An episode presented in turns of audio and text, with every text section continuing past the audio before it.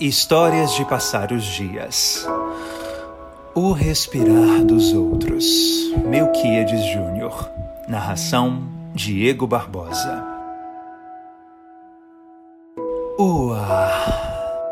Nada é tão abundante na natureza, tão sinônimo de vida e liberdade a um só tempo quanto a expressão ar livre.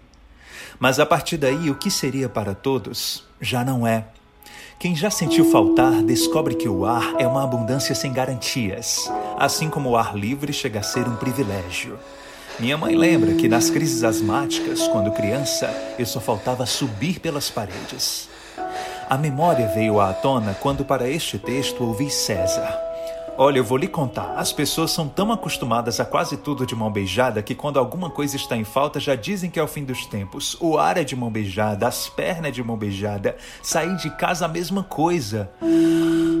César interrompe, retoma fôlego.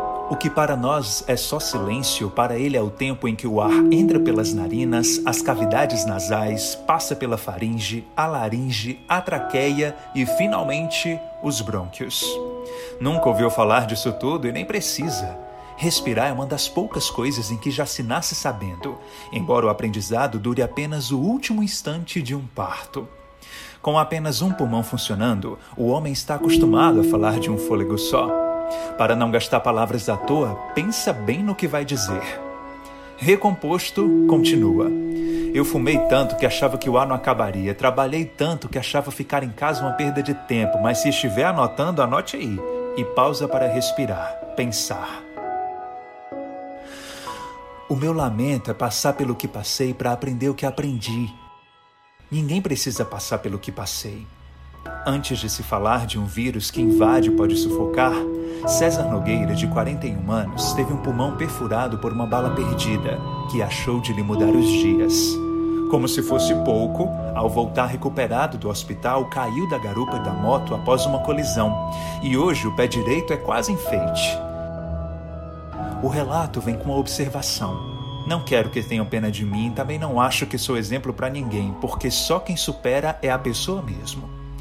É uma dificuldade para César sair de casa com as muletas quando antes, de pé bom, já tinha que saltar os córregos de esgoto em uma rua que nunca deixou de ser beco de nome reduzido à letra C. Quem mora no Bom Jardim, em Fortaleza, mas apenas para citar só um exemplo, conhece a expressão exclusão muito antes do tal isolamento. O ex-vendedor, que mora sozinho, está tão preocupado com a pandemia como qualquer um, mas acredita que se tem uma coisa que conhece antes de muitos, é o fique em casa. A falta de acessibilidade urbana faz pessoas com deficiência aprenderem muito antes o que é isolamento social. Mas nossa ânsia pelo lá fora não deveria nos impedir de enxergar o lá dentro dos outros. Todo lá também é o lar de alguém. Perguntado como aprendeu a fincar em casa, César diz que não sabe, mas como quem refresca a memória, aponta um caminho. É perder o medo de conversar com você mesmo e respirar.